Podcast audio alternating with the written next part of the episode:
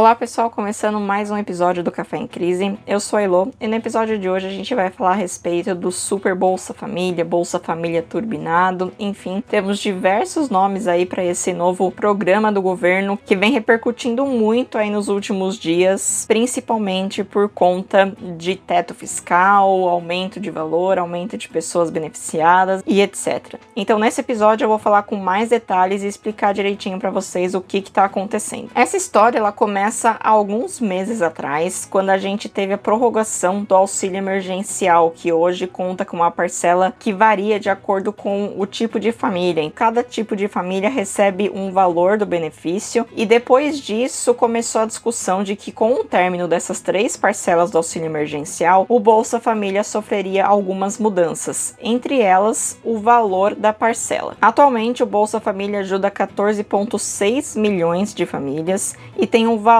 de 189 reais a parcela. Um valor médio, porque a gente sabe que, de acordo com o número de filhos e outras questões, esse valor acaba mudando. Mas na média é isso, 189 reais. E aí o Bolsonaro disse que quando acabasse essas três parcelas adicionais do auxílio emergencial, teria uma mudança no Bolsa Família. Ou seja, ele passaria a abranger 17 milhões de famílias ao invés de 14,6 milhões, e o valor do benefício iria para 284 reais a média. Ok, Passou um tempo, isso acabou ficando um pouquinho de lado, a gente teve férias no Congresso e agora esse assunto voltou com força total. Mas não só justamente com essas questões que eu acabei de falar, mas porque o Bolsonaro ele tá querendo um valor ainda maior, próximo de 400 reais a parcela, além do aumento de famílias beneficiadas, como eu disse, para 17 milhões. E com isso a gente tem alguns problemas. O primeiro deles é a questão do teto fiscal. Atualmente o Congresso já vem trabalhando em cima da LDO, a Lei de diretrizes orçamentárias para 2022, em que é definido todos os gastos do governo, como que o dinheiro do governo será distribuído entre as funções. A gente viu também aquela questão do fundo eleitoral, que é um outro ponto bastante polêmico e a gente pode fazer um outro episódio a respeito disso. E temos que colocar nesse orçamento o Bolsa Família. Porém, qual vai ser o valor dele? Quantas famílias vamos abranger com esse Bolsa Família? São pontos que precisam estar calculados para poder determinar o valor a ser gasto ali. Só que a gente não tem dinheiro. Primeiro por conta da inflação. Toda LDO, o valor dela é ajustado de acordo com a inflação do mês de junho do ano anterior, ou seja, a LDO de 2022 vai ser ajustada de acordo com a inflação acumulada nos 12 meses de junho de 2021, que estava próxima de 8%, ou seja, um valor muito alto. Só que mesmo assim, a gente não tem dinheiro para fazer essa mudança brusca aí no Bolsa Família, quase dobrando o valor dele caso a parcela passasse para próximo de 400 reais, hoje lembrando a média de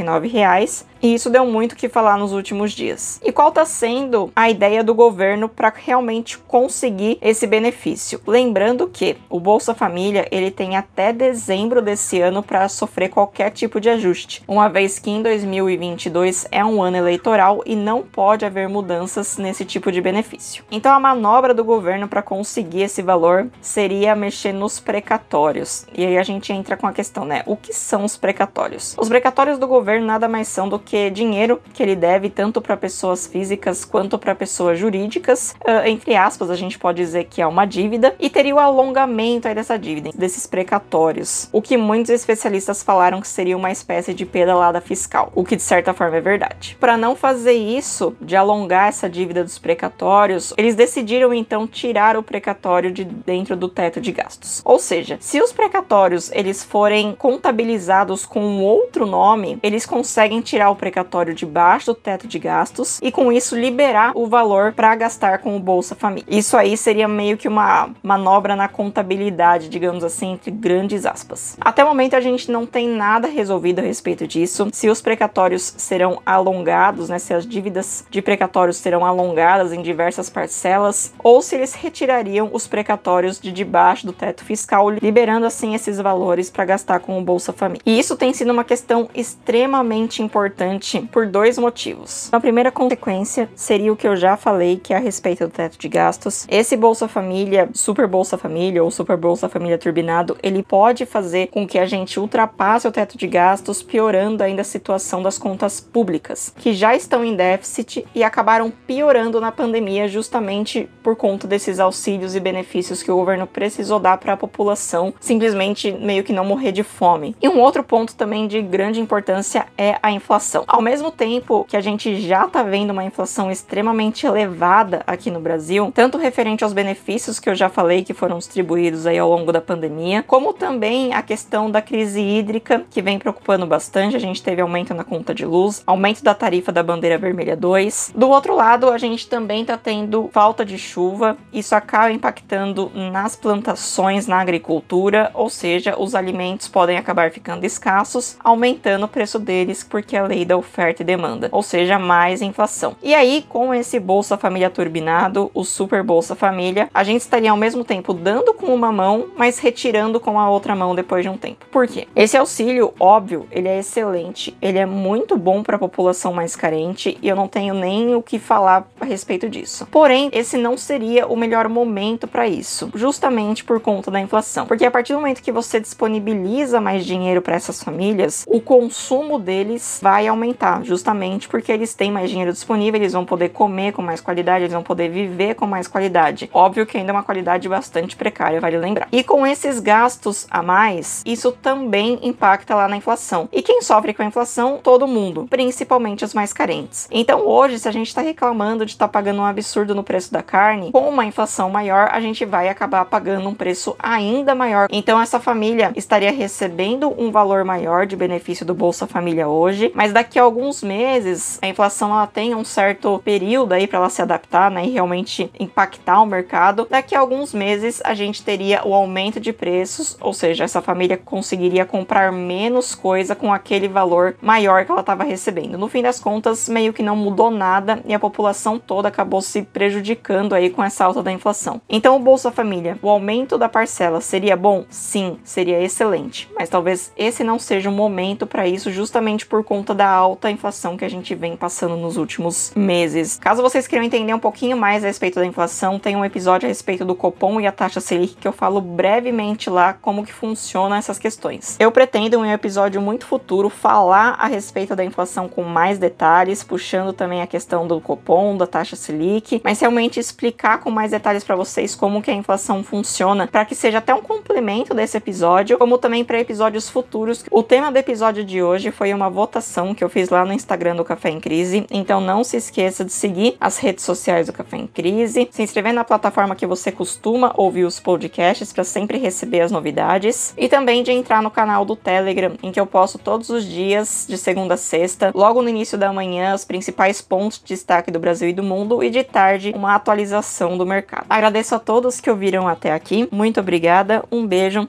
e até mais. Tchau, tchau.